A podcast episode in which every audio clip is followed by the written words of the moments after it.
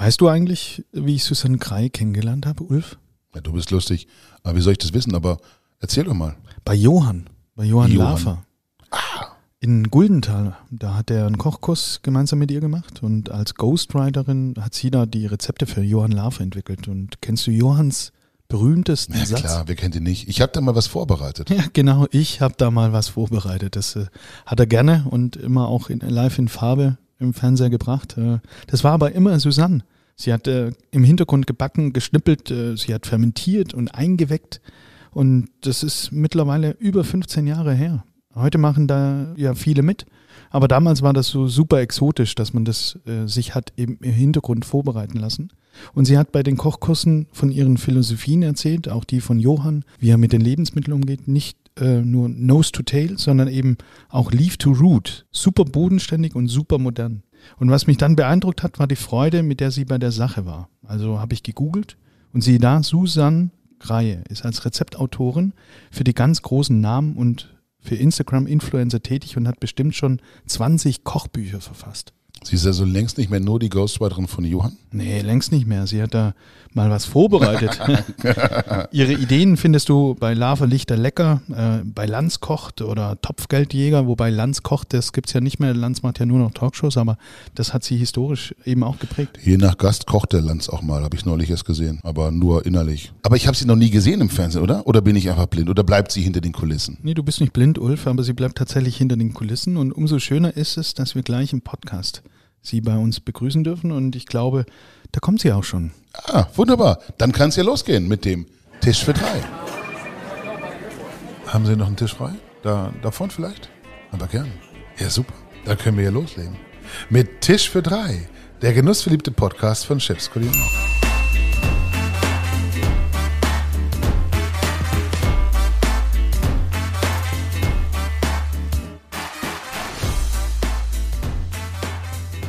Susanne, schön, Mensch, hier bei dir in Augsburg, sagt man, glaube ich, im Fachjargon. Wie geht's dir?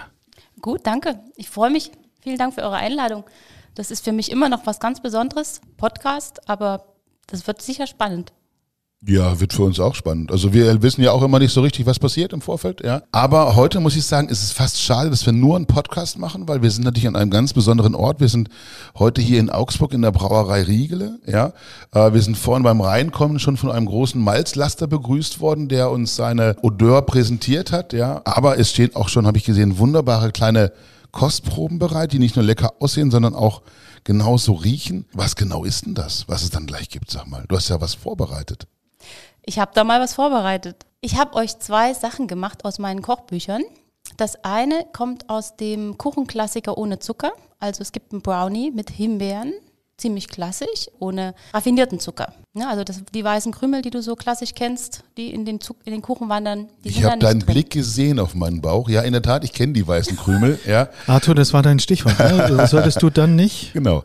Arthur macht heute die Rolle des Wladimir, reich du sie mir. Das ist äh, heute mit ihm vereinbart, dass er ein bisschen den Service macht. Das Geklappere im Hintergrund bitten wir zu entschuldigen. Vielen Dank, Arthur. Die Rezepte dazu gibt's dann in deinem neuen Buch? Die gibt's im Buch, genau. Ich kann euch verraten, was drin ist statt Zucker. Ja, los. Ich habe Datteln verwendet. Okay. Die sind ja auch ziemlich süß, aber Ja. die sind eben natürlich. ne? Also Datteln wachsen ja an äh, Büschen und Bäumen und die geben kräftig Süße. Und mit der Schokolade zusammen eine ziemlich herbe angelegt.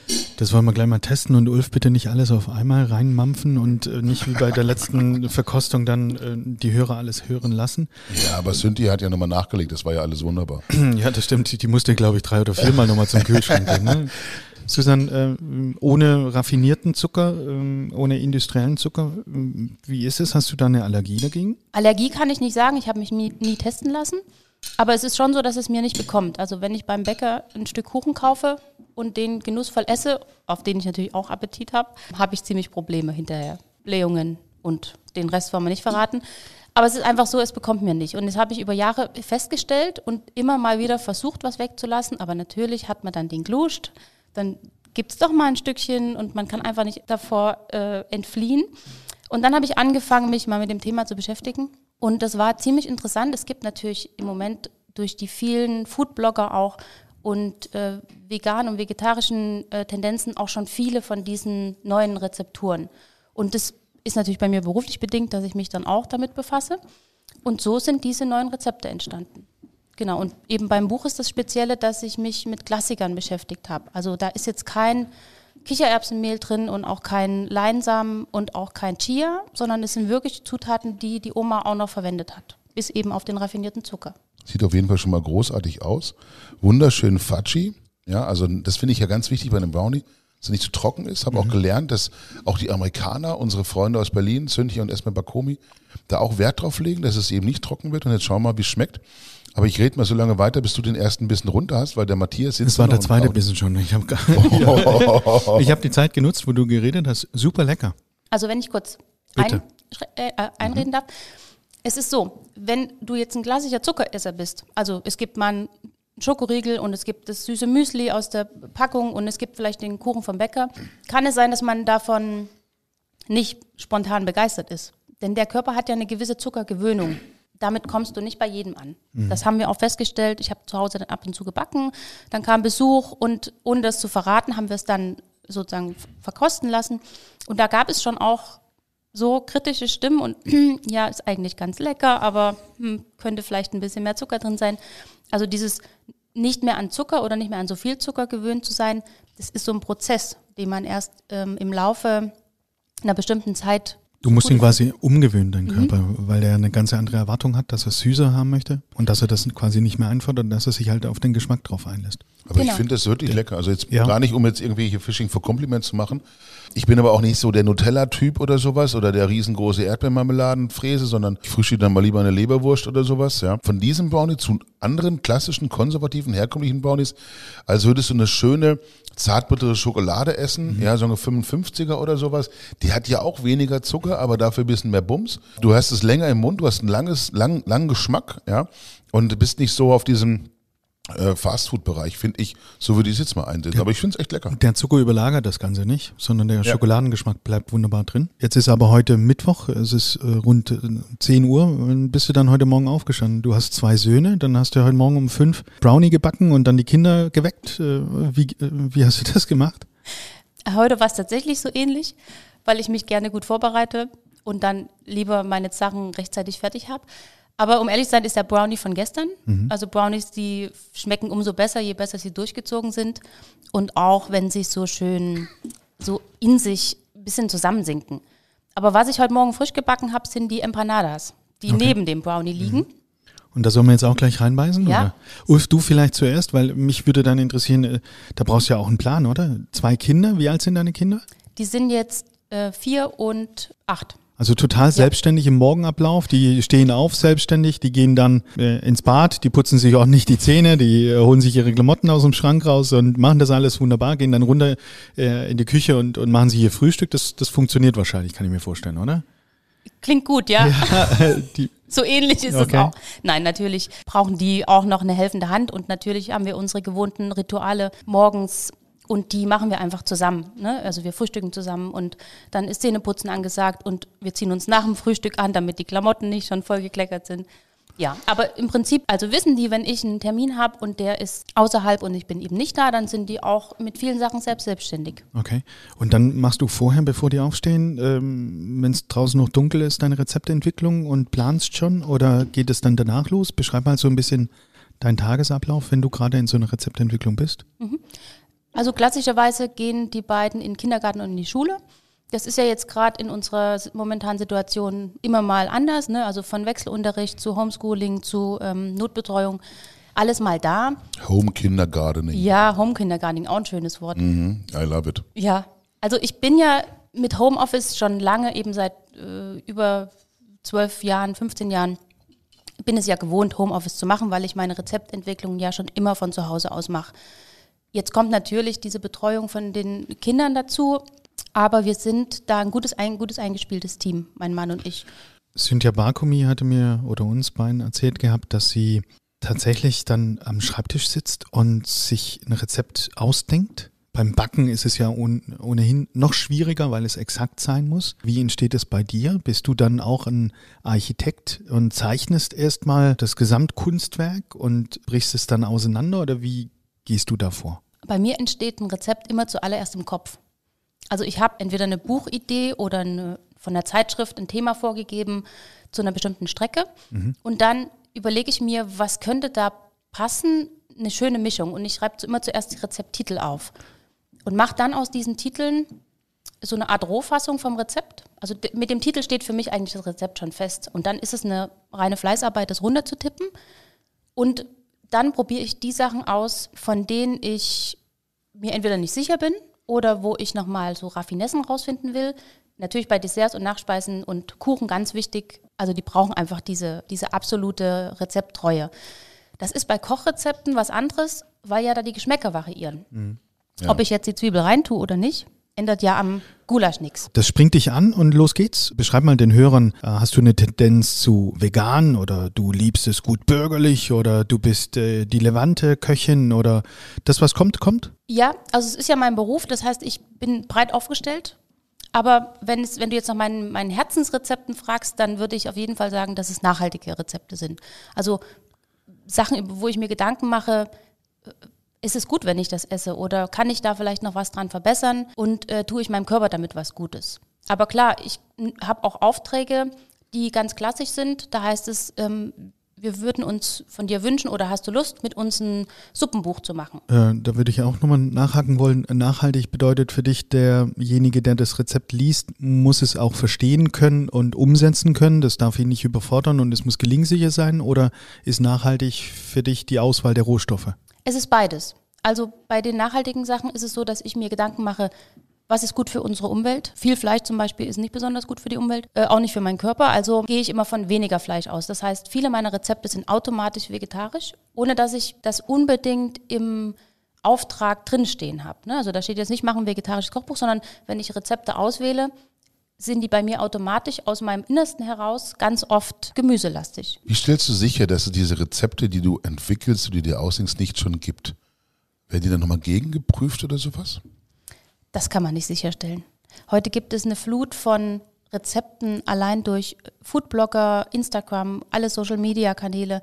Es gibt einfach eine unheimlich große Zahl an kochbegeisterten Menschen. Und das ist ja auch das Tolle daran. Die kann man nicht durchforsten. Also ich glaube, würde mir nicht gelingen, äh, in 24 Stunden nach Aber allen Rezepten zu suchen, ob es das schon mal gegeben hätte. Und trotzdem versuche ich meine Rezepte individuell zu gestalten. Aber es kann dann schon sein, dass das Rezept, was du dann in deinem neuen Kochbuch hast, in einem anderen Kochbuch auch schon mal genauso drin gewesen ist. Das ist theoretisch möglich. Du kannst ja das, Beispiel das Wiener Schnitzel mit Kartoffelsalat nicht neu erfinden. Das gibt es schon seit 100 Jahren und länger. Und das ist auch gut so. Und es gehört aber trotz allem immer mal wieder in ein gutes Kochbuch. Also der Leser will das auch wieder mal lesen. Man holt ja nicht ständig die alten Bücher raus. Also mir geht es zumindest so. Es gibt sicher auch welche, die in ganz alt, in ihren alten Blättern. Aber das Schnitzel gehört genauso dazu wie der Gulasch. Aber den erfinde ich ja jetzt nicht zwingend neu. Den kann man schon äh, variieren und findet auch immer mal neue Aromen oder Zusätze. Aber klar, bei der Flut an Rezepten ist die Wahrscheinlichkeit, dass es ein Rezept dann schon mal gegeben hat oder vielleicht auch bald mal geben wird, ziemlich hoch. Ich glaube, dass auch alle, die ein Kochbuch kaufen, eben in erster Linie inspiriert werden wollen. Die blättern durch und schauen sich das an, so wie du sagst. Da darf dann gerne mal ein Wiener Schnitzel neu inszeniert mit drin vorkommen. Dann man, kriegt man es wieder in Erinnerung rein und vielleicht ist es nett angerichtet, äh, besser in Szene gesetzt und dadurch definiert sich dann eben auch ein Kochbuch und wird ein Stil sichtbar von demjenigen, der es macht. Du äh, machst aber, glaube ich, auch in Zeitschriften. Also du konzentrierst dich nicht ausschließlich nur auf Kochbücher, oder? Bist du, äh, was hast du erzählt, in, in der Landlust? Also ich aber noch mal ganz schnell zu dem Thema zurück. Im Prinzip mit denen, die die Kochbücher lesen. Der Johann hat früher immer bei seinen Kochshows eine Frage gestellt an seine Gäste, die da vor der Theke standen und gerne äh, zuschauen wollten. Und hat immer gefragt, wer hat denn ein Kochbuch von mir? Also von ihm. Und dann haben sich so 95 Prozent gemeldet, die da standen. Und die zweite Frage war immer, und wer hat schon mal was draus gekocht? Und da kamen im Zweifel drei bis fünf Finger hoch. Das heißt also, dass die, die Blätterfreunde sind wahrscheinlich die größere Fangemeinde als die, die tatsächlich nachkochen aus Kochbüchern. Also geht mir genauso. Ich lese Kochbücher, indem ich durchblätter. Ich bleibe selten im, exakt im Rezept hängen. Nur dann, wenn ich halt ähm, die Idee habe, Mensch, ich muss es mal wieder nachkochen. Aber ich hole mir da Inspiration. Also ich blätter durch, ich habe so ein Überthema im Kopf, ich will was mit Aubergine machen oder ich habe vielleicht mal was mit Humus und dann äh, ich gehe hinten rein ins Rezeptregister und schaue unter H wie Humus gibt's da was und dann gehe ich gezielt rein und dann blätter ich noch weiter durch. Ich würde aber jetzt auch nicht exakt nach dem Rezept es nachkochen, ähm, andersrum nachbacken auf jeden Fall. Ähm, und da musst du dich ja dann auch am Rezept langhangeln. Bei mir war das glaube ich so, ich habe ähm, ein ganz altes Kochbuch mal wieder vorgekramt. Und zwar den großen Escoffier, keine Ahnung, 47. Auflage oder sowas, ja. Ähm, das sind ja auch nicht 100 Rezepte drin, sondern ich habe keine Ahnung, 1000 oder sowas, kein einziges Foto. Aber unglaublich spannend, was die machen konnten und was er dann auch da hat. Das finde ich ist für mich ein Lesekochbuch. Ja, weil wenn du einfach mal irgendwie, keine Ahnung, Bock hast, an einem Abend 150 Stück Kartoffelrezepte zu lesen, dann bist du beim Escoffier genau richtig.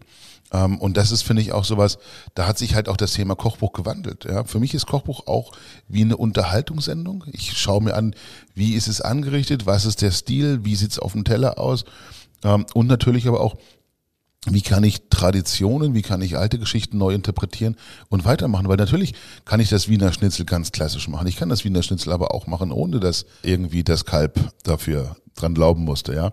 Oder ich kann auch den Kartoffelsalat anders machen. Das geht ja alles. Und dann finde ich, wird's wieder spannend, weil wir ja im Grunde tausende, zehntausende Komponenten haben. Wenn du alle Gewürze, alle Zutaten, alle Dinge mal kombinierst und wie viele Möglichkeiten du kommst, dagegen ist 6 aus 49 ja ein Kinderspiel. Und wenn du dann ein Kochbuch machst, ähm, was ist dir da besonders wichtig, dass du es machst? Das Thema muss mir liegen. Also ich muss mich damit identifizieren können. Ich hab, muss Lust haben, mich damit zu beschäftigen. Es muss einen gewissen Hintergrund haben. Also sei es jetzt eine Kochtechnik zum Beispiel oder ein Kochthema, das gerade aktuell ist. Und das sind so die Hauptsachen. Es muss so in mir brodeln, dass ich Lust habe, mit diesem, mich mit diesem Thema auseinanderzusetzen. Was unterscheidet für dich ein gutes von einem schlechten Kochbuch? Zunächst mal müssen die Rezepte natürlich gelingen. Also das erwartet der Leser zu 100 Prozent. Basic. Genau. Und dann finde ich eine gute Mischung aus Grafik und Bild, denn es ist ja nun mal was, was ich in die Hand nehme und was ich durchblättere. Es muss haptisch gut sein und am Ende muss mich auch das Thema überzeugen. Und das ist sehr individuell. Also der Kunde, der in den Buchladen geht, guckt und lässt sich ja meistens durch den Titel ansprechen. Das ist ja nun mal so. Ich nehme ja nicht irgendeinen Buchrücken raus und guck mal rein und dann ist es irgendwie Diabetesküche und ich bin aber erst 13 und habe mit dem Thema gar nichts zu tun. Und wenn du Bücher veröffentlichst, ein Feedback, was du bekommst, ist die zweite, dritte, achte, 47. sagtest du gerade, glaube ich. Ja, ich glaube. Ist aber geraten, ich weiß nicht mehr, es ist eine also Riesenzahl. Die Auflage ist, glaube ich, ein Feedback, sprich, es ist erfolgreich, es hat eine Nachfrage bei Hobbyköchen, bei Profiköchen, bei Endverbrauchern. Ähm, aber wie funktioniert dann das Feedback? Äh, kriegst du das von Verlag oder kriegst du da Zuschriften? Kriegst du wie der Johann Fanpost? Also mit der Fanpost sieht es noch sehr dürftig aus. Okay. Doch, Aber wir können auch, äh, sorry, ja. dass ich da, wir können im Anschluss auch über den Instant-Post äh, eben auch deine, deine äh, Geschäftsadresse posten. Ja, du kannst die E-Mail-Adresse jetzt schon sagen, wenn du noch ein bisschen Fanpost haben möchtest, kannst ja. du einfach sagen, liebe Leute, schreibt mir susanne.kreie.com oder was auch immer. Ja. ja. Äh, Na, gar kein Problem. Mich, ihr findet mich bei der Gerichtewerkstatt. Ah, okay. Ja. Und da ist auch die E-Mail-Adresse, darf ich die teilen, susanne@ Gerichte-werkstatt.de. Ja, genau, dahin geht die Fanpost. Da geht die Fanpost ja. also und die Autogrammkarten. Jetzt mal dieses Mal richtig Fanpost rausjagen, ja. ja. Äh, lasst das Postfach richtig glühen bei genau. der Susanne, ja. Aber, aber nochmal zurück, also wir kriegen über den Tisch für drei Podcast über Instagram direkt Nachrichten mittlerweile, wo wir Feedback bekommen und da sind wir auch wirklich dankbar für. Da ist Konstruktives dabei, da wird aber auch schon diskutiert. Wie geht es mit einem Kochbuch? Äh, Wenn es einmal draußen ist, ähm, dann eben nur über die äh, weiteren Auflagen oder gibt es dann eine Nachbesprechung? Wie kriegst du Feedback? Ich kriege natürlich Feedback auch über Nachrichten. Also die sind jetzt nicht so zahlreich, aber das kommt schon auch, dass eben mir Leute schreiben, dass sie total begeistert sind und sie haben schon dieses und jenes und würden sich zum Beispiel freuen noch über Thema XY. Das ist immer echt schön. Genauso aber wie ähm, Anfragen, wo dann drin steht, oh, ich bin enttäuscht, ähm, das Papier fasst sich so schlecht an. So eine mhm. Nachricht hatte ich vor kurzem und kann das gut nachvollziehen. Es ist eben nicht immer alles so, wie man es gerne hätte und Kochbücher sind auch teuer in der Produktion und da muss man vielleicht an der einen oder anderen Stelle einen Abstrich machen. Und Aber klar, Instagram, also um da nochmal drauf zu kommen und äh, E-Mails, alles und natürlich die Verkaufszahlen. Also das ist für mich auch ein Feedback, das ist jetzt nicht persönlich, aber das ist schon auch nett. Mhm. Dass es funktioniert oder dass es erfolgreich war. Ja. Nimmt die Zahl der ambitionierten Hobbyköche zu oder was denkst du, wächst eher die Zahl der völlig Ahnungslosen? Ich glaube, die Zahl nimmt zu. Die ist zwar Welche? Die der Ahnungslosen und die der Ambitionierten? Das war eine schöne politische Antwort, ne? ja, ja, ja. Die Zahl nimmt zu. Ja, genau. Also beide. Ja, ja, ja. Nein, die, die der Ambitionierten, würde ich sagen. Also alles, was man so sieht im Umfeld, auf den äh, Social-Media-Kanälen, an- in den, mit den Kochbüchern, die auch erscheinen von Menschen, die das noch nie gemacht haben und die einfach Lust haben am Kochen, die damit erfolgreich sind und sich eine, eine Followerzahl angeeignet haben und damit auch Kochbücher schreiben können. Also es gibt, glaube ich, viele, die jetzt auch ihr Interesse am Kochen aktiv umsetzen. Das ist sicherlich auch der äh, Tatsache geschuldet, dass wir zu Hause sind, dass wir im Homeoffice sind und einfach auch kochen müssen. Ja. Und wenn ich kochen muss, also aus der reinen Notwendigkeit heraus, dass eben was auf dem Tisch stehen sollte, denke ich vielleicht auch eher drüber nach, was es geben könnte. Also die Pizza aus dem Tiefkühler holen. Ich hoffe, dass das bald in die Vergangenheit rutscht.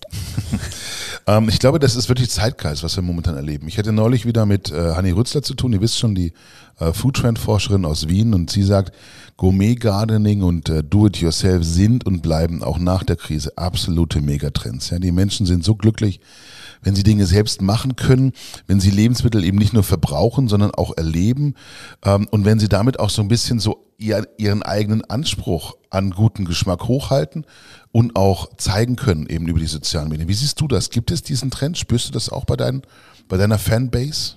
Absolut, absolut. Also alle vegetarischen Gerichte, also eben genau diese, wo man sagt, ähm, ich nehme was her, äh, was ich super verwenden kann. Also zum Beispiel in meinem Buch Die ganze Pflanze. Da habe ich mich beschäftigt mit ähm, der Philosophie vom, vom Leaf to Root, also verwende alles möglichst oft. Und Karottengrün hat man, weiß ich, vor zehn Jahren wahrscheinlich hat es keiner verwendet. Und heute ist das auf ganz viel, in ganz vielen Rezepten wiederzufinden. Wenn die Karottensaison losgeht, Frühling, obwohl sie da noch nicht wachsen, aber trotzdem ist das ein typisches Frühlingsgemüse.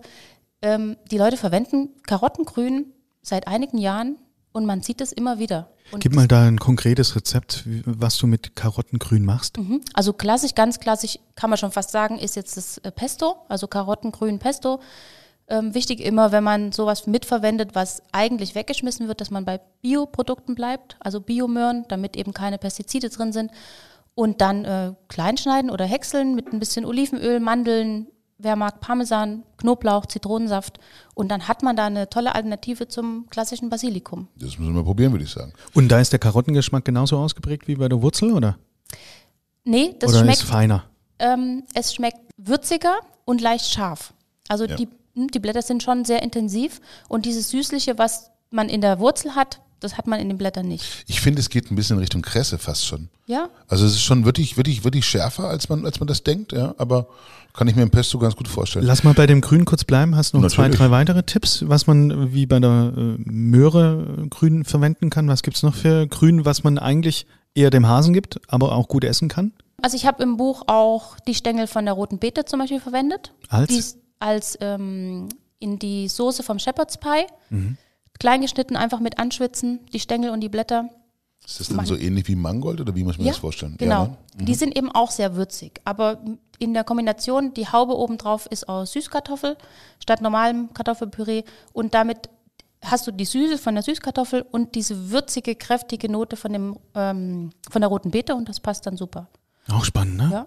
Finde ich auch, dann zum Beispiel Kohlrabi-Blätter, auch super. Die nehme ich so als wie Gemüsewraps. Also die nehme ich einfach die Blätter und wickel da ein bisschen Hummus und ein paar äh, geschnitzte ähm, Gemüsesticks rein. Ich finde, die sind auch gut im Salat. Mhm. Also wenn du die einfach dünn in Streifen schneidest, hast du einfach eine schöne Note nochmal in einem Salat.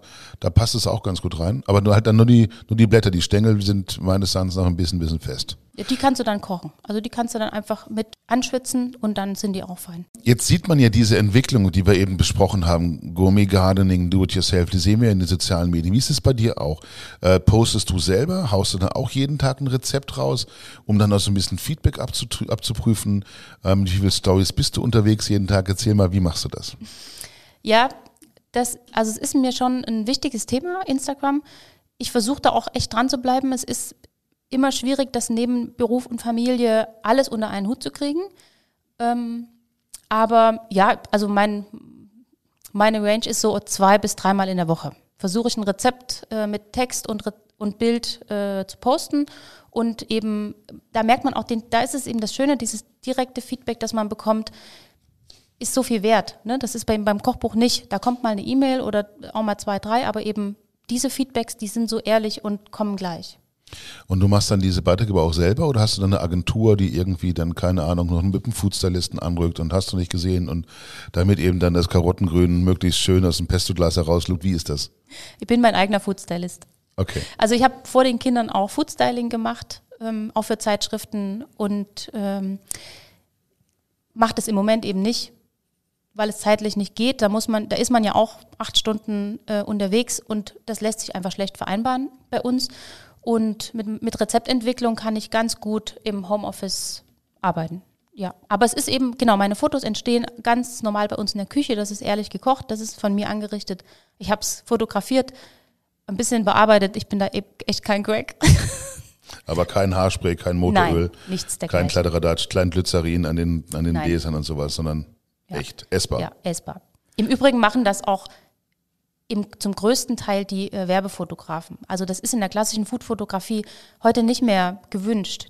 Alle Foodzeitschriften wollen eher, dass es normal aussieht, dass es der Leser, dass der sieht, dass man das auch selber machen kann. Und wenn die Tat eben außen am Rand nicht perfekt ist, ist das viel sympathischer, als wenn die aussieht wie aus der französischen äh, Feinkostpatisserie. Ja, sie ist authentischer, ne? Ja. Sie ist echter. Also, klar. Und siehst du Instagram und äh, Social Media als dein, dein Wachstumskanal, wo du dich zukünftig stärker reinbewegen möchtest? Ja, unbedingt.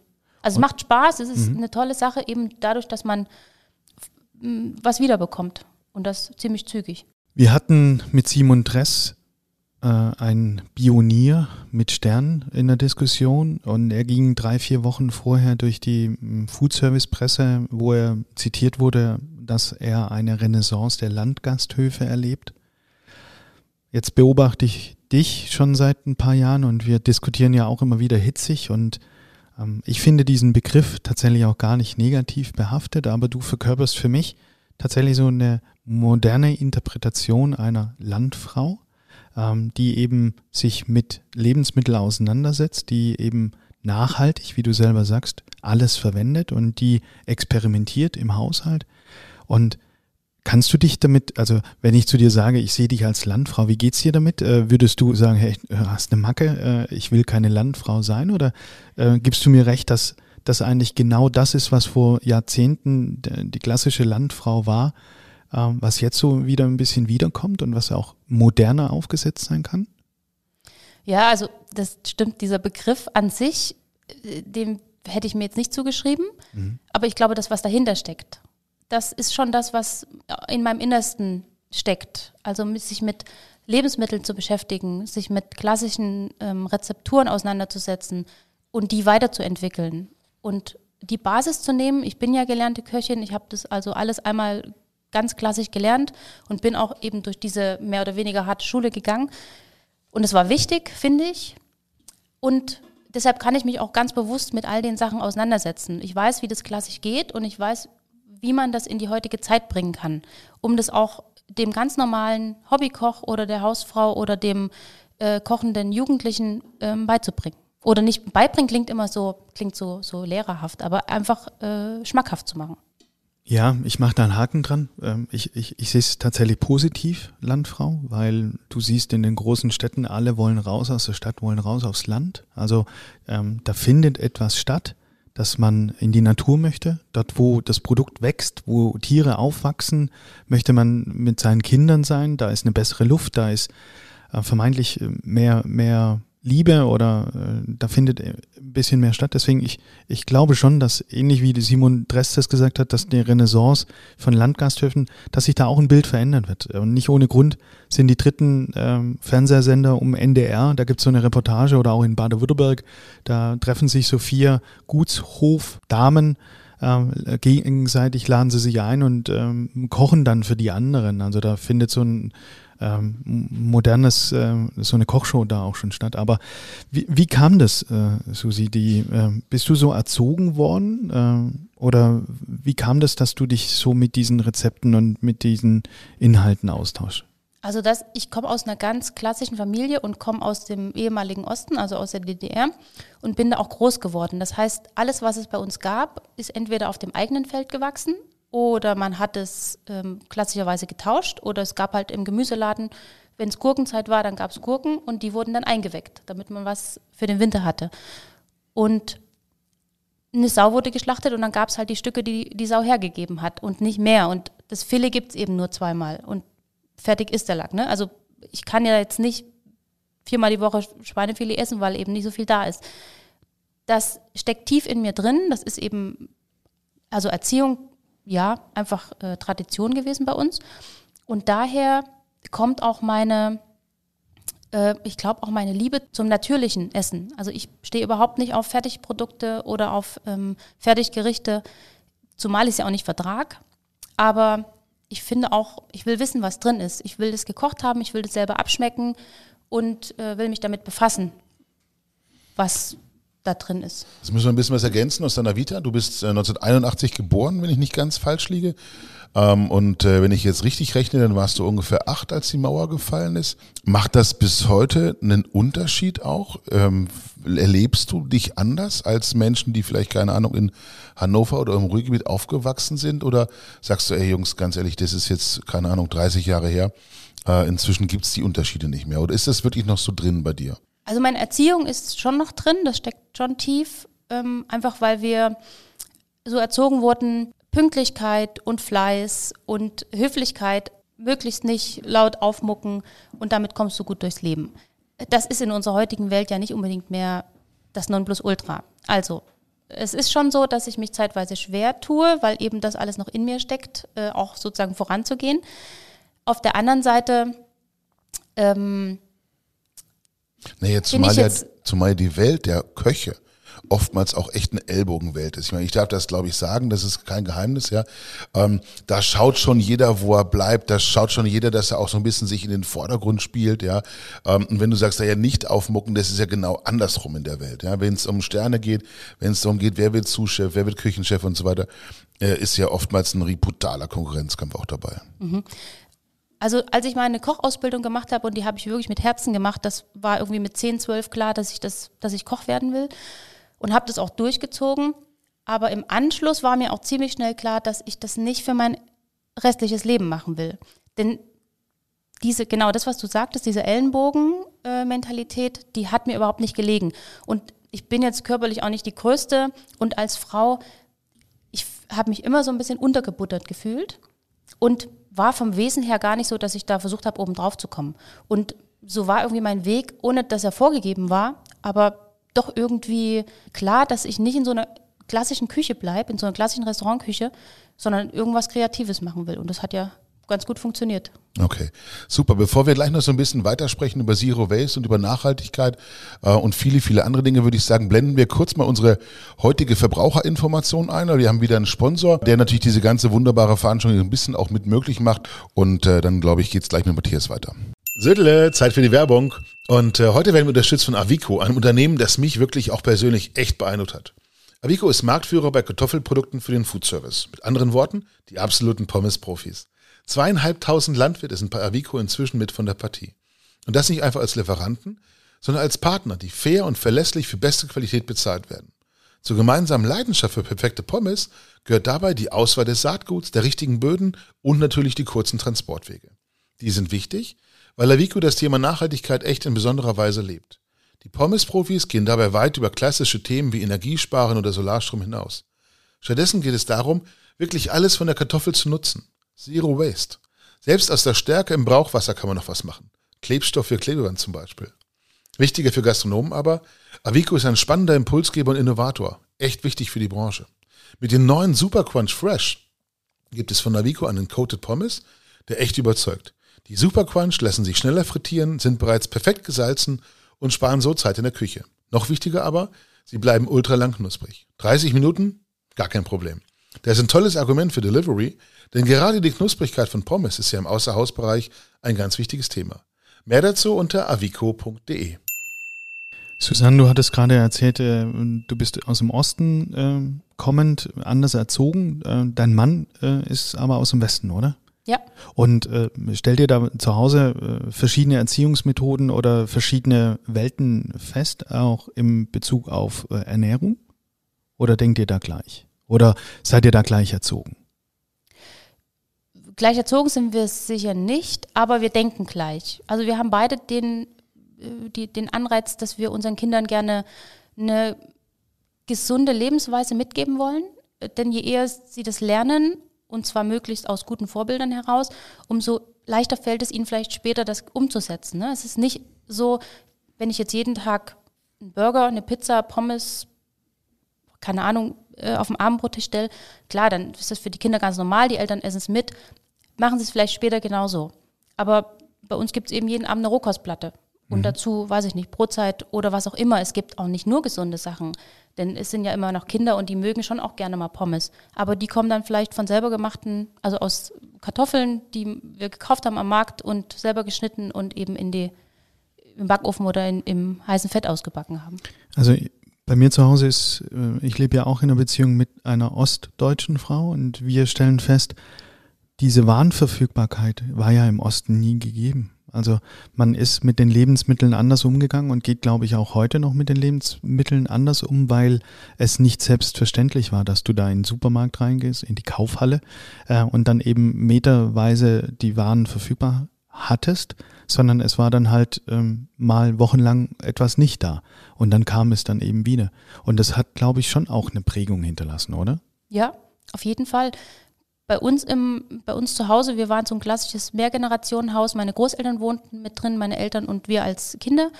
Und der Keller war immer gut gefüllt. Also es gab immer ein Körbchen mit äh, Eiern. Also wir hatten Hühner, dann musste man Eier holen und aus dem Keller, wenn die leer waren, waren die leer. Wenn die, Eier, wenn die Hühner nichts gelegt haben, gab es eben, konnte man kein Rührei machen. Es gab Gläser mit Marmeladen, mit äh, Erdbeeren und Birnen eingekocht. Es gab Apfelmus, es gab äh, Gewürzgurken. Also wirklich was man sich so klassischerweise vorstellt an ähm, Eingeweckten.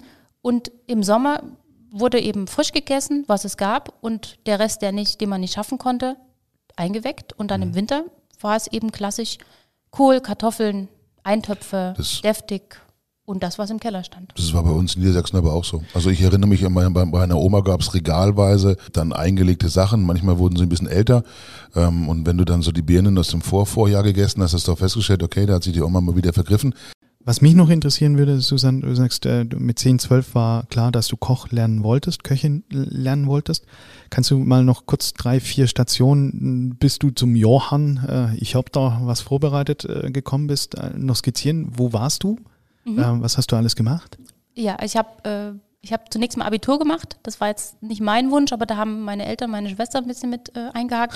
Die meinten, das könnte man immer gut gebrauchen. War am Ende auch so. Ähm, hat mir auch nicht geschadet und ist mir auch nicht schwer gefallen, aber ich hatte einfach diese Liebe zum, zum Kochen und wollte so schnell wie möglich loslegen. Aber wie gesagt, also Abitur, dann kam die Kochausbildung. Ähm, die hast du wo gemacht? Äh, die habe ich gemacht in Weimar im mhm. Hotel Elefant. Mhm. Und, äh, Traditionshaus, genau, ne? Ja, wunder, wunderschön. Und da gab es eben damals ähm, einmal den Elefantenkeller, das war das klassische thüringische äh, Restauration und das Gourmet-Restaurant. Und zwar das damals erste und einzige ähm, ne? Mhm, in mhm. den neuen Bundesländern. Mhm. Und wir hatten wirklich einen fantastischen Küchenchef. Das war ein Italiener, glaube ja, ich, ne? Fabri. Ja. Der, ja, genau. Und ähm, der Koch, also wirklich göttlich. Und da habe ich eben auch zum Beispiel meine erste Auster gegessen. Mussten wir probieren als ähm, Lehrlinge. Und es ist mir Habt schon. ihr das Musten gerade gehört? ja. Auster gibt's ja, ist tatsächlich auch als vegane Variante nicht so durchgesetzt bislang, ne? Nee, genau. Ich kenne auch die Alternative nicht. okay, und dann von Weimar ging es weiter in die große Welt, oder? Nee, danach habe ich, ähm, doch, ist, also ich war dann in Leipzig, ähm, da gab es so ein Schwesternhotel vom Elefant und habe da eben äh, in der Küche gearbeitet, ganz klassisch. Und danach äh, entschieden, dass ich doch noch irgendwie was lernen will. Also das war noch nicht so das Ende. Und da ich mich eben auch nicht final in der Küche gesehen habe, musste es noch was für ein Kopf sein und habe dann Hotelfachschule gemacht in Marburg. Genau, und nach der Hotelfachschule geht man ja auch nicht klassischerweise zurück in die Küche. Es sei denn, man, also wenn man in die Küche zurück will, würde man vielleicht eher eine Meisterschule machen. Das war bei mir nicht der Fall. Und dann flatterte irgendwie die, ähm, äh, die, die, Anzeige vom Johann Lafer ähm, ins Haus, hat eine Freundin vorbeigebracht und gesagt, guck mal hier, Susi, du wolltest doch irgendwie was anderes machen als die anderen. Hier steht's. Und da stand es eben persönliche Assistentin gesucht. Bist du kreativ? Hast du Lust zu reisen? Bist du flexibel? Dann melde dich doch. Spannend. Und dann hast du dich beworben, bist eingeladen worden, musstest Probe kochen beim Johann und dann äh, ging das los. Ja. Wie läuft so ein Forschungsgespräch ja, mit, mit, Johann, Johann Lafer? Ja. Wie geht das? Haben Sie ein Kochbuch von mir? Haben Sie daraus schon gekocht, Frau Kreie? Und wenn ja, wie sah es denn aus? Ja, genau. Und die Frage hätte ich nicht beantwortet. Also de, das Witzige war, dass er mich sonntags nachmittags äh, angerufen hat auf meinem Handy und ich völlig perplex war, weil ich das, also ich hätte das alles erwartet, so. aber das nicht. Das mache ich ja. auch so. Also, weißt du, wenn du, wenn du Bewerber hast und du kannst die abends nicht anrufen oder an einem Sonntag nicht anrufen, ist meistens eigentlich schon falsch.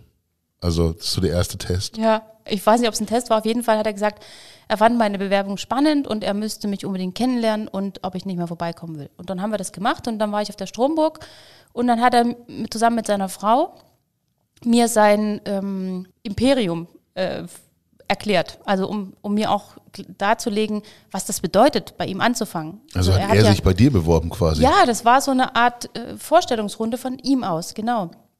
Also es gibt ja nicht nur, oder es ist ja alles heute nicht mehr so, aber als ich damals äh, dort war, es gab ja dann Heligourmet, also so eine Helikopterpicknick auf dem Weinberg, dann gab es die Kochschule, dann gab es das Fernsehstudio, es gab ähm, die Stromburg als Hotel, also einfach so ein unheimlich großes Feld, das man gar nicht erfassen kann als als Außenstehender. Und das hat er mir dann dargelegt. Und dann hatte ich drei Tage Probearbeiten. Ähm, aber nicht klassisch, wie man das so kennt, in der, in der Küche stehen und kochen oder mal gucken, was, was kann die so mit Schnippeln und Köcheln und so, sondern ich hatte eben einen Tag einen Kochkurs äh, begleitet einen Tag ein Heligourmet, also eben dieses Helikopterpicknick, wo die Gäste mit dem Helikopter auf den Weinberg geflogen werden. Da oben ist ein Gourmet. Ähm, ist jetzt auch nicht so ganz nachhaltig, oder? Ja, ist, ist es nicht, aber es gibt ja auch Menschen, die andere Ansätze haben. Ja, also CO2-mäßig ja. ist das äh, aber, grenzwertig. Ja, aber es ist ein absolut. Erlebnis, oder? Ja, ich meine, ich war damals. Man macht nicht jeden Tag, ja, das stimmt. Ja, und ich war damals Anfang 20, für mich war das mega spannend. Ich glaube, da habe ich mir auch noch nicht so viele Gedanken über Nachhaltigkeit gemacht wie jetzt. Ja, und eben genau, das war mein Probearbeiten, in Anführungszeichen, hätte ich auch nicht erwartet. Und dann dauert es ein bisschen und es waren auch ziemlich viele, glaube ich, 40 Bewerbungen. Ich war die einzige Frau, also die Wahrscheinlichkeit genommen zu werden, so ein bisschen halbseiten. Ja, und dann rief er an und sagte, wir machen das. Und mit dem Blick zurück auf die Zeit mit Johann, mit äh, der Stromburg, war eine gute Zeit? Hast du viel mitgenommen? Ja, es hat mich unheimlich geprägt. Es hat mich auch persönlich weitergebracht, weil ich so viel von der Welt gesehen habe und auch von Sachen, die man so als klassischer Koch überhaupt nicht mitbekommt. Und am Ende hat es mich auch dahin gebracht, was ich heute mache. Also das Rezepte schreiben habe ich auch da gelernt. Ne? Das ist ja nichts, du gehst nicht in die Schule und sagst, du willst heute Rezeptautor werden. Das wäre schön, aber das gibt es eben nicht. Und genau, ich habe dann einfach angefangen und habe mir versucht, seine Handschrift, ähm, also habe versucht, sie zu übernehmen. Muss ja so für den Leser so klingen und sich so lesen, also hätte er es geschrieben. Und es hat anfänglich natürlich gedauert, bis das alles so rund war. Genau, und das macht ja heute einen Großteil meiner Arbeit aus, dass ich eben Ghostwriting mache und mich eben in Leute hineinversetze und versuche, wie denkt der, wie kocht der und wie kann ich das in, in, Schrift und Bild umsetzen. Was ist das Besondere an der Handschrift von Johann Lafer? Und ähm, vielleicht hast du noch zwei, drei andere, die du auch mal kurz charakterisieren kannst. Wie muss ein Rezept geschrieben sein, dass es so klingt, als wäre es von Johann Lafer? Ähm, also es besteht zum nächsten Mal aus einer ziemlich großen Reihe von Zutaten. ähm, je mehr, je besser. Ja, das ist nicht der Ansatz, aber es, die Rezepte sind alle raffiniert und es wird eben besonders raffiniert, wenn man bestimmte Zutaten nimmt. Und er hat ja auch so einen bestimmten Geschmack. Es ist zum Beispiel in ganz vielen Sachen, in ganz vielen Rezepten wird einfach Schalotten, Knoblauch und Ingwer angeschwitzt in Olivenöl oder in Butter. Und allein der Duft ist mir bis heute in der Nase, wenn ich dran denke. Und das ist ein Teil seiner Rezepte, also seiner, seines Geheimnisses an, an, an Kochkunst. Aber natürlich geht das noch viel weiter. Das ist, ich glaube, da könnte man einen eigenen Podcast drüber machen, ähm, wie man ein Rezept. Äh, aber das Nachahmen der Handschrift von Johann Lafer bedeutet nicht, dass du die 35.000 Kochbücher dann hast auch immer noch signieren müssen. Nein. Okay.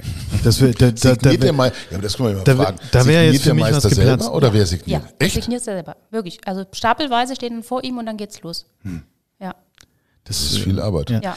Ulf, du fragtest nach einer weiteren Handschrift. Wen, welche Handschrift hast du noch gelernt, nachzuempfinden? Mhm. Also ich habe äh, ein Buch geschrieben für, ähm, also ich habe die Rezepte geschrieben für Frank Rosin zum Beispiel.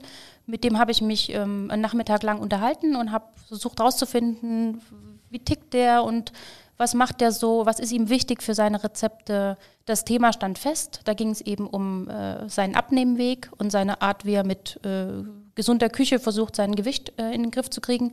Genau, das war auch so eine Und wie ist dann da die Handschrift für Frank Rosin Rezepte?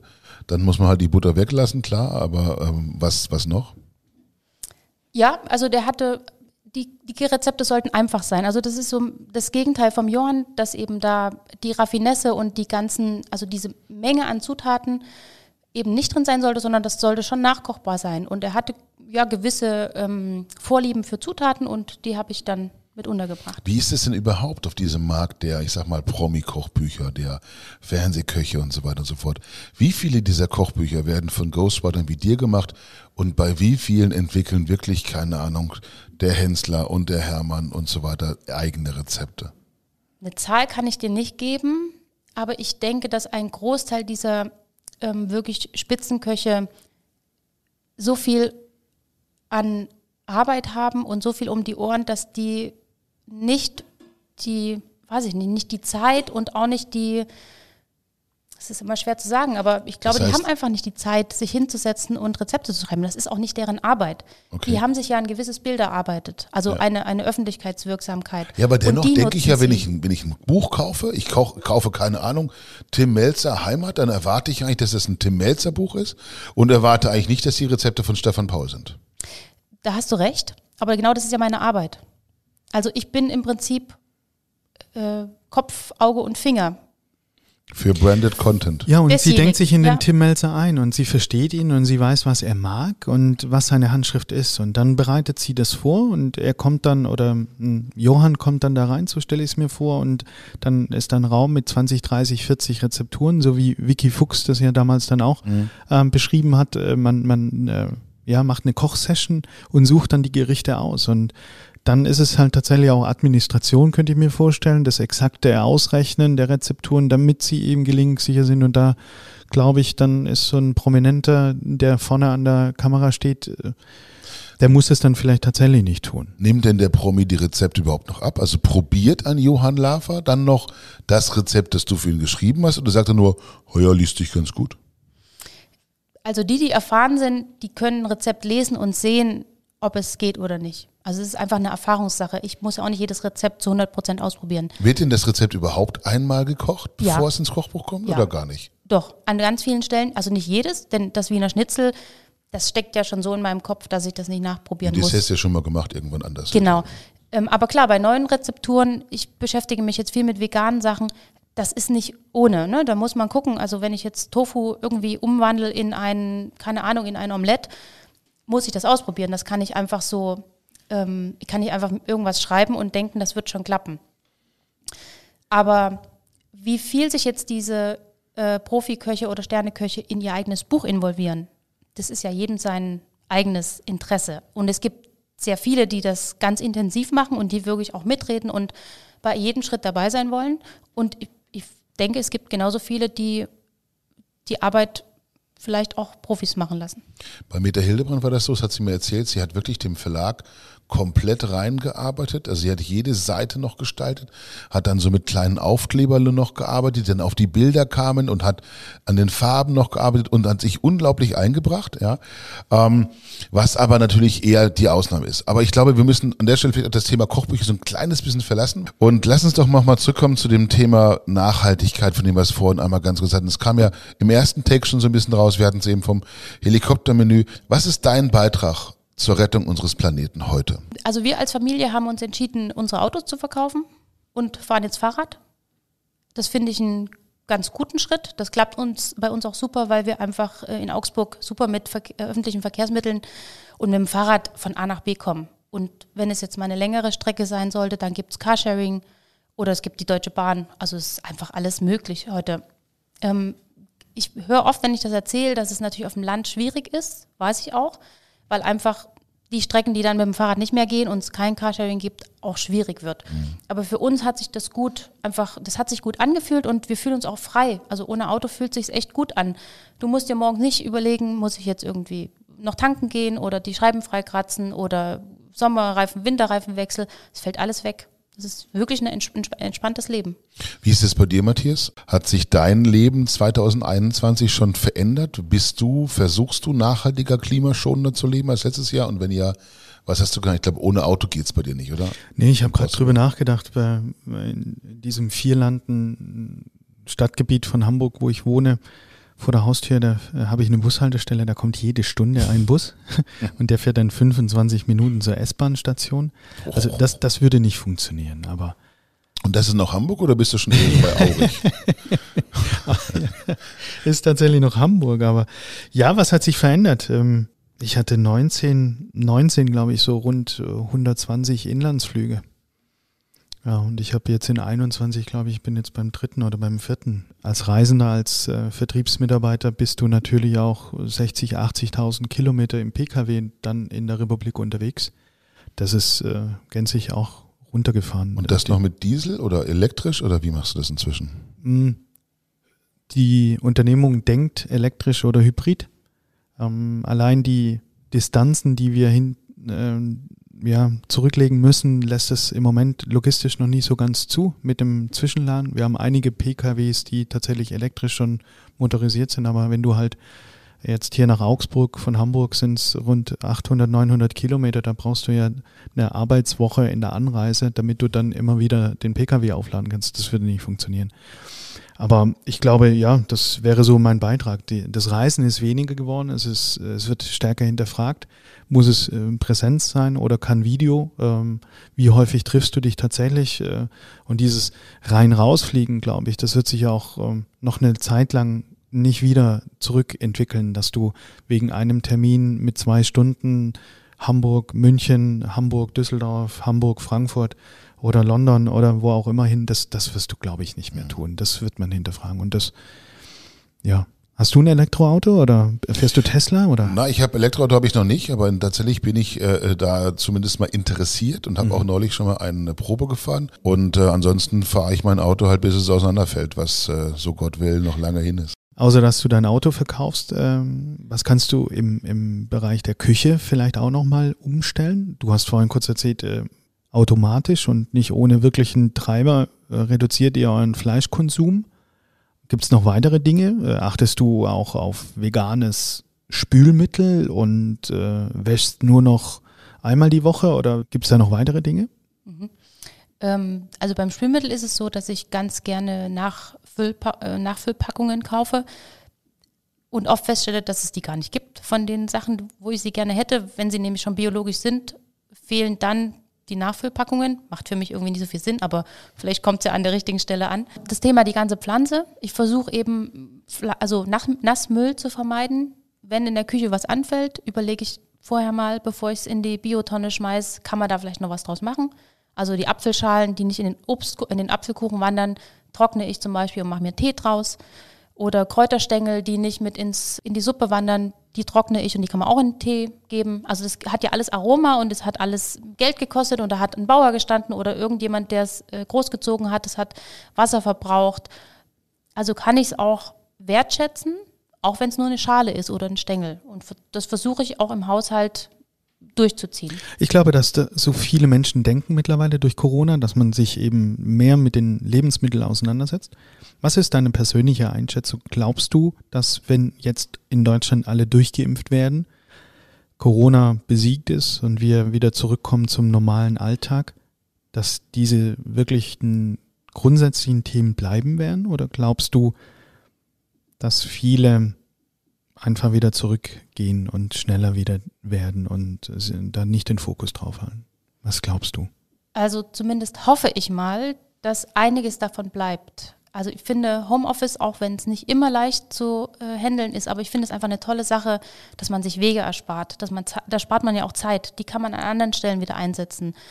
habe vielleicht mehr Zeit für meine Kinder. Ich hoffe auch, dass die Menschen, die jetzt viel mehr kochen, das Kochen beibehalten und dann nicht zurückkommen zum, ich gehe morgens schnell und hole mir eine Semmel beim Bäcker und nehme die im Zug mit nach München, um die zwischen Tür und Angel zu essen, sondern vielleicht bewusster mit dem umzugehen, was man hat. All das, was du beschreibst, äh, Tee aus Apfelschalen machen, die äh, Petersilienstängel verwenden und so weiter und so fort, das alles kostet Zeit. Zeit ist am Ende des Tages Geld. Und wenn wir jetzt eine Ebene weiterdenken, wenn wir in die Profiküche gucken, in die Gastronomie, auch da ist Food Waste seit vielen, vielen Jahren ein Thema. Es gibt unglaublich viele Initiativen. Es gibt auch welche, die dann, die dann unterstützt werden von vielen Unternehmen. Aber es gibt eben immer noch auch extrem viel Abfall. Ich würde sagen, es gibt in der Gastronomie immer noch mehr Abfall als im Privathaushalt pro, pro Gast, pro Tisch, ohne dass ich jetzt belegen könnte, aber ich fürchte, das ist so. Wie siehst du das Thema da? Wird, wann kommt da das Umdenken? Oder wird das einfach nicht sein, solange wir zu sehr preisgetrieben sind? Ja, ich glaube, das ist das eigentliche Thema. Solange der Preis noch an erster Stelle steht, kann es nicht funktionieren. Erst Aber es darf doch nicht sein, dass sich Verschwendung lohnt. Es darf doch echt nicht sein, dass man sagt, okay, wenn du die Hälfte wegschmeißt, äh, ist das am Ende des Tages wirtschaftlicher, als wenn du da vernünftig denkst. Das ist doch pervers. Ja, das sollte natürlich nicht sein. Also klar, es müsste eigentlich der Müll, der entsteht, vielleicht mit, weiß ich nicht, mit Steuern belegt werden. Ich bin jetzt nicht so ein politischer Mensch, ich, aber ich finde schon, dass wenn der Küchenchef drüber nachdenkt, dass er äh, sein Food Waste reduziert, dass er Anreize bekommt, um das auch zu wollen. Ja, aber der Küchenchef kriegt sofort Druck vom Restaurantmanager, der sagt, hey, die Leute wollen volle Teller. Ja, also auch wenn kein Mensch, keine Ahnung, 300 Gramm Pommes futtern kann oder 500 Gramm, äh, der Teller muss richtig voll sein, sonst kommen die Leute nicht, weil das ist das, was sie erwarten, dass es große Portionen gibt und so weiter. Und es ist immer noch für viele offensichtlich ein gutes Gefühl, wenn du den Teller nicht leer essen kannst, sondern wenn noch was zurückbleibt. Ja, oder es ist doch eigentlich falsch. Und da genau ist der Ansatz, weil du gehst als Gast ans Buffet und das Buffet muss immer üppig bestückt sein, immer alles ja. da sein. Ja. Und äh, sobald etwas aus ist, äh, stellt sich ein, negatives Gefühl ein beim Gast und der denkt, hey, das ist gar nicht so toll. Und dann gibt's auf Instagram eine Negativbewertung, dann gehst du auf TripAdvisor und sagst, hey, ich habe da im Hotel XY äh, geschlafen, ähm, Frühstücksbuffet, es war um 8.15 Uhr und es gab schon keine Semmeln mehr. Was für ein blödes Hotel. Ja, genau. Und die, die tragen das gleich nach draußen. Und ich das führt vier Minuten warten müssen, bis die Salamiplatte nachgelegt ent, Entweder das oder halt, ähm, dass sie dann, und das ist auch eine ein Risiko, finde ich, in, an Social Media, dass du halt diese Informationen ganz direkt weitergetragen bekommst und dadurch viel mehr Menschen erreichst. Aber zurück zum Bäcker beispielsweise. Der Verbraucher geht ja heute um 16.30 Uhr auch in Bäcker rein und wenn die Auslage nicht mehr so ist wie morgen zum 9, dann geht er da einmal rein, findet nicht das, was er jetzt im Kopf hatte, ist nicht so flexibel, was anderes zu nehmen und geht dann nie wieder hin um 16.30 Uhr nach Feierabend. Und das ist, glaube ich, ein viel größerer Anteil an Waste, der dort produziert wird, wie in der Produktion an sich, weil du einfach so viele Produkte bereithalten musst, gerade auch in Buffetstrecken. Da gibt es ein schönes Beispiel aus Frankreich, übrigens, wenn ich das gerade ergänzen darf. Die Franzosen haben das in den Supermärkten inzwischen so, dass sie sagen, dass das wirklich Strafe kostet, wenn du quasi am Samstagnachmittag, wenn der Supermarkt zu hat, noch Gemüse hast, das eben das Wochenende nicht überlebt und so weiter und so fort. Bei uns ist Containern immer noch verboten. Mhm. Bei den Franzosen zahlen Supermärkte echt Strafe und richtig satt, wenn sie eben zu viel eingekauft haben und dann wegschmeißen müssen. Ich finde, es wäre echt eine Idee für Deutschland. Was, ist, was hast du? Absolut. Also es gehört auch dazu, dass der Verbraucher sich umstellt. Denn es ist ja so, wenn ich ans Buffet gehe und sehe, dass da nur noch die Hälfte liegt, dann habe ich doch das Gefühl, dass ich es nicht wert bin, für, dass für mich dieses Buffet auch voll ist. Denn irgendwann war es ja mal voll. Und das ist ja nicht so. Die Sachen liegen ja trotzdem da, aber ich habe vielleicht nicht 100 Prozent, ich habe vielleicht nur 60 Prozent. Es ist aber ja nicht böse gemeint vom Küchenchef, dass er mir nicht alles hinlegt, sondern es ist einfach so, es wurde jetzt schon was gegessen, nimm halt, was da ist. Und das ist ja auch nicht verkehrt. Und ähm, wenn du fragst, kriegst du was. Ja. Safe. Und eben. Also und einfach nachfragen. Hotel, wo nicht. Eben. Genau. Und ich meine, dass zum Beispiel der Eierservice, klar macht er mehr Arbeit, aber am Ende gibt es erstens ein frisches Rührei und mhm. zweitens mhm. muss ich nicht aus so einem äh, Warmhaltebecken mir so halb grau-grünes Rührei rausstechen, was da schon liegt seit, hm, keine Ahnung wann. Also davon bin ich so ein größerer jetzt, Freund. Da bin ich jetzt froh, dass ich nur in Chefs Culinar Kundenhotels übernachtet. Da habe ich noch nie grau-grünes Rührei gesehen, ja. Sondern die Jungs haben das drauf. Ja. Meistens ist es sogar schön gelb, ja. Aber jetzt kommt ein Praxistipp, wenn du äh, und in großen Küchen werden ja, wird das Ei ja äh, stockt im Topf, mhm. in der Röhre. ähm, dass du quasi so eine 10 Liter Bag-in-Box äh, umfüllst, direkt in den Topf und dann stocken lässt im, in der Röhre. Ähm, es gibt aber auch tatsächlich, das habe ich letztens erfahren, Küchen, die machen das Stocken in der Verpackung. Und wenn du das Ei in der Verpackung bei Dampf stocken lässt, dann läuft es eben grün an. Also das kann nicht ausschließlich nur vom Sous Vide für Arme, ja. Ja, genau, genau, genau. Das klingt nach Bundeswehrkantine, um ehrlich Genau. zu sein. Entschuldigung an die Ja. Bundeswehr, ja, also ich aber, äh, aber vielleicht ist es wegen Tarnmuster. Ja, wahrscheinlich. Und du kannst dann eben Ei. zu Ostern auch bestimmte Muster rausschneiden und dann wird's ja auch wieder kreativ am, am Buffet. Ähm, Ja. Weniger Fleisch, mehr Gemüse, Susanne. Ähm, das sind auch die Themen deiner neuen ähm, Serien oder deines neuen Kochbuchs, oder? Ja, genau. Da habe ich mich beschäftigt mit, wie kann ich meinen Fleischkonsum etwas minimieren und zwar auf eine Art und Weise, die mich nicht völlig einschränkt. Die veganen und vegetarischen ähm, Alternativen, die es so im Supermarkt gibt, die sind ja, Ja. nicht für jeden was. Ne? Nicht jeder mag Tofu, nicht jeder mag Seitan und was es alles gibt. Und ich kann auch nicht jeden überzeugen, sofort vom Fleisch wegzukommen. Und das ist auch nicht mein Ansatz, sondern ich will versuchen, mit den Gerichten, die da drin sind im Buch, seinen eigenen Fleischkonsum zu überdenken und die klassischen Gerichte, die man so kocht, wie Gulasch, falscher Hase, Buletten, zu reduzieren. Also ich kann ja ein Gulasch auch kochen, wenn es nicht aus einem Kilo Fleisch besteht. Ich nehme vielleicht nur ein halbes Kilo und fülle die andere Menge mit Zutaten auf, die auch lecker sind. Der Untertitel auf dem Cover ist 55 Rezepte, die jeden satt und glücklich machen. Das ist der Anspruch. Äh, wie erfüllst du das, dass du wirklich, damit dich jeden erreichst? Oder ist es Marketing? Ja, also natürlich ist es auch Marketing. Ich meine, nicht für umsonst ist es der Titel und das Titelbild. Aber es gehört auch mehr dazu. Es ist so, die Gerichte schmecken so, wie sie schmecken sollen. Also wenn ich das aufblätter und sehe einen falschen Hasen, dann schmeckt er auch wie ein falscher Hase. Also ein Hackbraten schön mit Ei drin. Aber das Hackfleisch habe ich eben mit äh, Linsen. Man kann auch andere Hülsenfrüchte nehmen oder Pilze oder anderes Gemüse. Einfach erweitert. Also die Me- Fleischmenge reduziert und irgendwas Leckeres dazu getan, was dem Ganzen einen nachhaltigen Anreiz gibt. Und nachhaltig, dass du quasi weniger Fleisch brauchst, aber auf Fleisch nicht verzichten musst und dann kein Sojaschnitzel als Alternative, sondern du diesen klassischen Fleischgeschmack hast. Ja, Und du hast bei dem falschen Hase, bei dem Bleich- Beispiel zu bleiben, hast du trotzdem noch den intensiven Fleischgeschmack oder übertüncht dann die Linse oder die Haferflocke oder ich habe es mal durchgeblättert, da hast du ja dann tatsächlich äh, so Art Füllmaterial. ähm, überlappt das dann im Geschmack oder hast du dann tatsächlich, äh, machst du den noch glücklich mit dem richtigen Königsberger Klops, der dann auch nach Klops noch schmeckt? Ja. Die Sachen schmecken alle so, wie sie auch sonst schmecken. Klar, Linsen schmecken eben wie Linsen und wenn in dem Hackbraten Linsen drin sind, kann man die auch erkennen und schmecken. Aber das ist nicht, das ist nicht verkehrt. Und ähm, je, gut, jemand, der jetzt keinen Linsen mag, würde vielleicht was anderes nehmen, aber das ist ja genau das, der Ansatz. Äh, einen- seinen eigenen Weg zu finden, seinen Fleischkonsum zu reduzieren. Das ist Ich eine Idee, die ich äh, charmant finde, weil sie so individuell ist. Ich finde, dass in dem Buch sogar noch viel mehr Fleischrezepte drin sind, als ich erwartet hätte. Also ich habe jetzt, ist gerade meine Hand, Schweinefleisch süß-sauer gibt es, Putengeschnetzeltes, Picata alla Milanese vom Schweinefilet, dann haben wir Chicken und Blumenkohl-Wings, okay, da ist der Blumenkohl schon mal, äh, sieht schick aus, ja. Äh, Chicken Teriyaki, Hähnchencurry, das ist ja alles noch ziemlich viel Fleisch und auch in den Rezeptnamen ist immer noch das, das Fleisch die Hauptkomponente. Genau.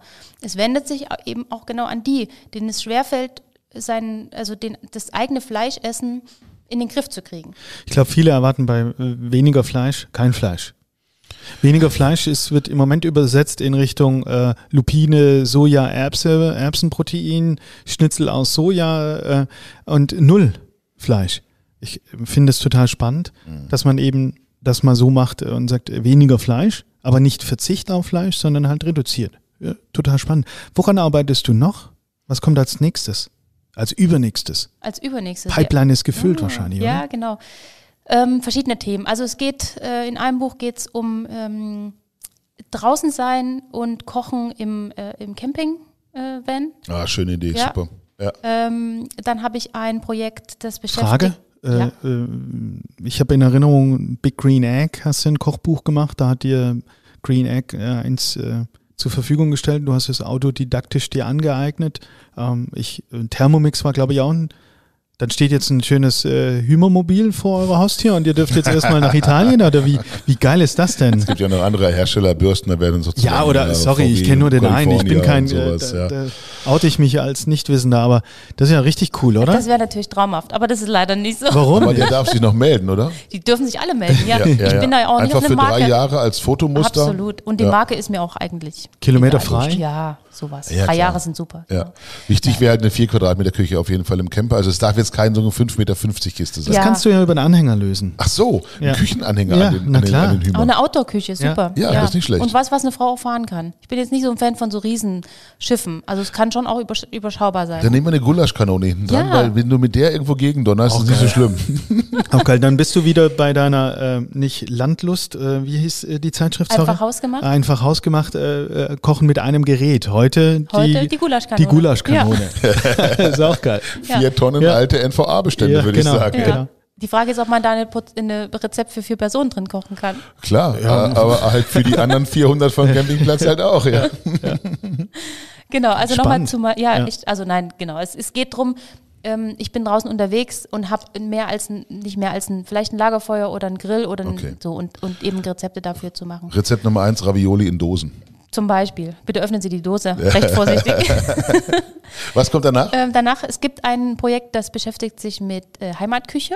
Da sind wir wie bei Oh, schön. wieder bei dem Thema Landfrauen und nach meinem Herzensthema auch vegetarisch. Mhm. Also kein Fleisch, sondern schön viel Gemüse.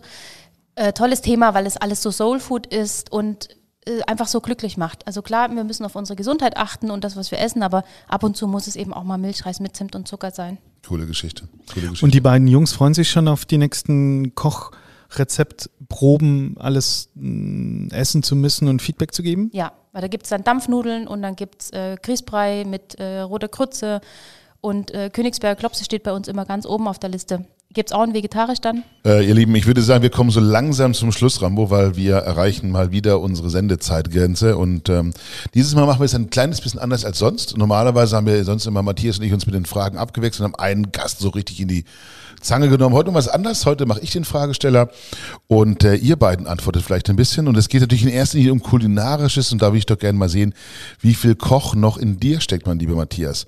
Äh, bereit? Dann los. Ich habe Angst. Was? Jetzt kommt die Rezeptabfrage. Ja, ja, ja, freilich, das glaubst du wohl, ja. Ich habe ja du, heute es das, mir geht. ich habe heute das erste Mal die Matthias eine Vorbereitung gegeben, die ich dann nicht im, in der Sendung verarbeiten werde, Danke. sondern mit vollkommen neuen Fragen, die ein bisschen überrasche. Aber wir beginnen mal ganz einfach und ganz äh, slow. Was ist euer wirkliches Lieblingsrezept? Dann bleibe ich bei Milchreis äh, mit Zimt. Ohne Zucker allerdings. Milchreis mit Zimt. Ja. Ganz easy. Ja. Ich, ich habe gerade die Phase Gordon Bleu. Super leckeres äh, Schwein, plattieren mit den Kindern zusammen, doppelt leckeren, saftigen Schinken rein, kräftigen Emmentaler, sauber panieren, in Butter, Fett rausbraten, nicht so viel Hitze und Okay. äh, ja, Gordon Bleu. Punkt für dich, wäre ich bei dir. Also Milchreis kommen wir danach noch als Dessert. Okay, Wettbewerb. Sorry, sorry Susanne, aber Jetzt wird's spannend. Okay. Pass auf, Susan. Setz mich nochmal gerade hin. welcher Koch oder auch welcher Mensch hat euch kulinarisch am meisten bereichert? Manfred Klose. Manfred Klose. Ja, den kennst du nicht, ne? Nein, wer ist das? Manfred Klose war mein Ausbilder äh, im Stausee-Hotel in Klims, der äh, handwerklich äh, mich tatsächlich auch geprägt hat, äh, zu dem ich kam und dachte, ich kann schon mit dem Messer umgehen, der mir erstmal eine Watschen gegeben hat und gesagt, du kannst gar nichts in aller Deutlichkeit und dann hat er mich erstmal drei Wochen äh, zum Salatputzen in Gartmaschee gestellt und dann äh, ging das wirklich lange. Der hat mich tatsächlich geprägt. Aber du hast beim Salatputzen die Messerführung gelernt.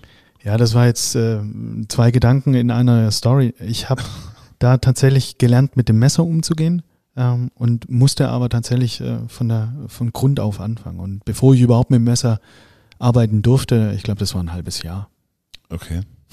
Aber das war damals so ein Probearbeiten auch, wie du es erzählt hast, mit drei Tagen. Ich war drei, vier Tage zum Probearbeiten dort für einen Ausbildungsplatz. Äh, und er sagte dann, nee, nee, nee, da fangen wir mal ganz, ganz von vorne an. Ja, aber das hat geprägt. Ja, ich würde sagen, meine Oma, die mit bei uns im Haus gewohnt hat, die hat so eine intuitive Art gehabt, mit Lebensmitteln umzugehen. Die hat einfach gekocht, die brauchte auch kein Kochbuch. Des Samstags immer früh Kuchen gebacken, zwei Bleche voll Hefekuchen, typisch so sächsischer Blechkuchen. Apfel mit Streusel und Quark mit Rosinen drin. Also einfach, und die brauchte keine Rezepte. Also die hatte das einfach im Kopf und es hat geduftet im ganzen Haus. Du wusstest schon so ab zehn, halb elf, wenn du durchs Haus gestreunert bist, was es zu Mittag gibt. Also einfach göttlich. Und das wünsche ich mir, dass das wieder mehr Leute können und, äh, und, vielleicht auch mitkriegen, auch dass ihre, dass die Kinder das mitkriegen, dass ihre Eltern oder ihre Großeltern ähm, so mit Lebensmitteln umgehen. Welches Kochbuch habt ihr beiden zuletzt gelesen, gekauft und aus welchem habt ihr gekocht? Susanne, magst du beginnen? Ja. Ähm, und natürlich keine eigenen Kochbücher. Ja, ich wollte also gerade sagen, ich habe ja heute Morgen. Die eigenen Kochbücher hatten wir jetzt schon. Die eigenen sind raus. Die eigenen sind raus, ja. Ja. Die piepen wir sonst weg. Genau. Ich habe ähm, ein tolles Kochbuch gelesen, das heißt Cooking for Future.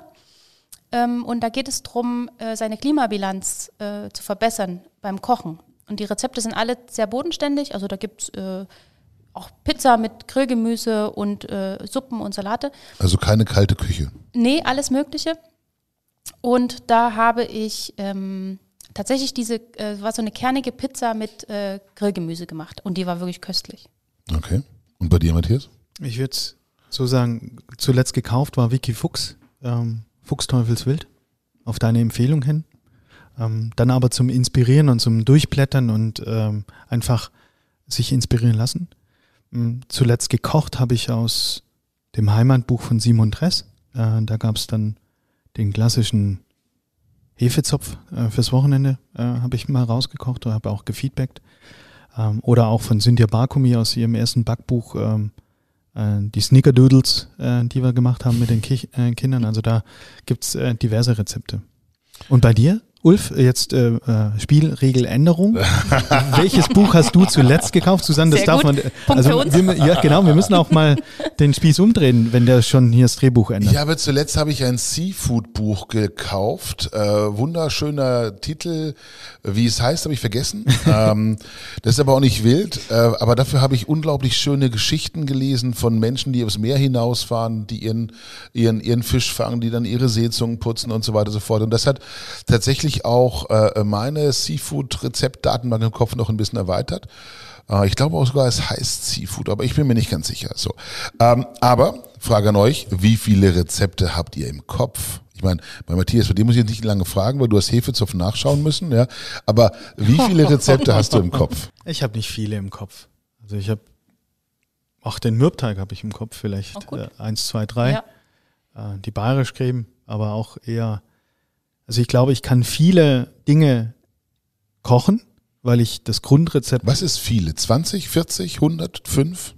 Na, also 50, 100 traue ich mir schon, äh, 100 traue ich mir locker zu, aber ich könnte dann nicht exakt äh, per Gramm aufschreiben, was da alles reinkommt. Aber ich äh, wäre sehr sicher in der Erstellung, aber würde das wie Tim Melzer halten, ähm, eben zu wissen, was jetzt mit was zusammenkommt und rein muss, damit das dann rauskommt. Okay. Das würde ich mir zutrauen. Kochst du es aus der Lameng? Ja? Bei mir kann ich nicht, kann ich nicht als Zahl äh, darlegen.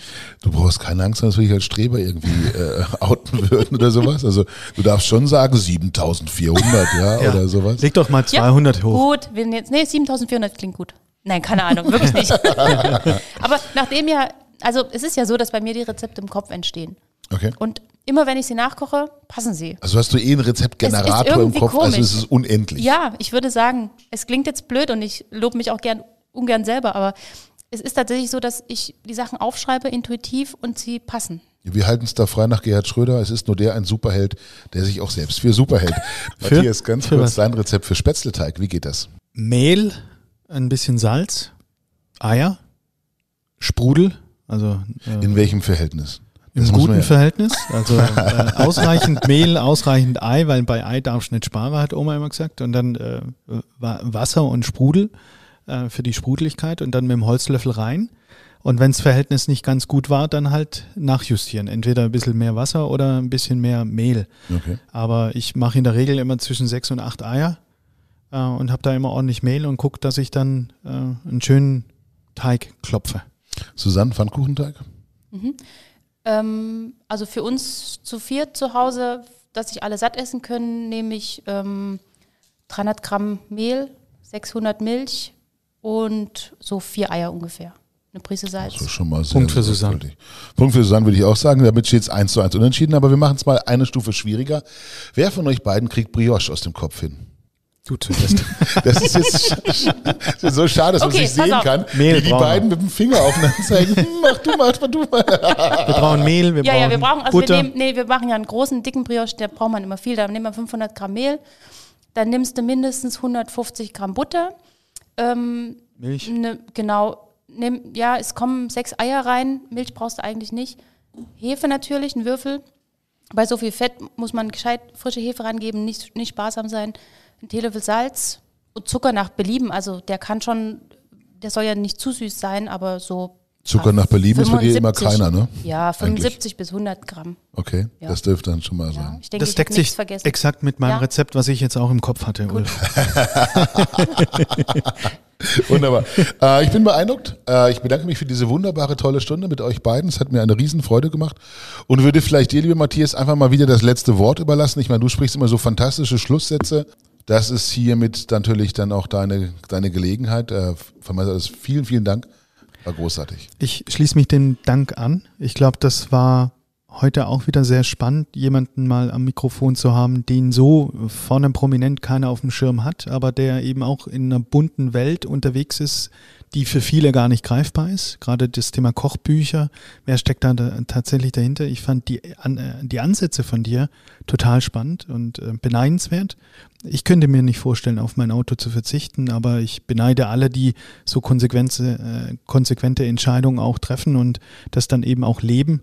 Äh, ich bin bei dir, ich teile deine Auffassung und ich wünsche es mir auch, dass sich viele Menschen auch ändern und nachhaltig auch ändern werden und dabei bleiben, äh, dass sie wieder kochen, dass sie nicht nur für Instagram kochen, sondern auch für die Familien kochen und zu Hause einfach sich mit Lebensmitteln auseinandersetzen. Ich nehme heute ein Rezept mit. Ich werde am Wochenende gleich mal in meinen Thermomix äh, äh, Karottengrün vom Biobauer reinschmeißen und gucken, ob der Ulf recht hat, dass es scharf ist und äh, ob es lecker ist. Ähm, da sage ich ganz recht herzlichen Dank, äh, auch fürs Organisieren hier in der Riegele Brauerei.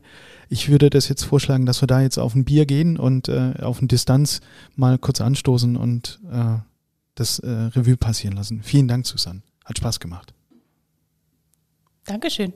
Ich fand es total entspannt bei euch. Also kann es nur jedem empfehlen, der eingeladen wird. Kommt her, es ist eine ganz nette Runde. Und ich, also schön, dass ich so ein bisschen von mir erzählen durfte. Das war, eine, war mir eine große Freude. Danke. Wir werden im Rückblick ein Jahr später mal draufschauen, äh, ähnlich wie das ja die Reportagen in ZDF, was ist draus geworden.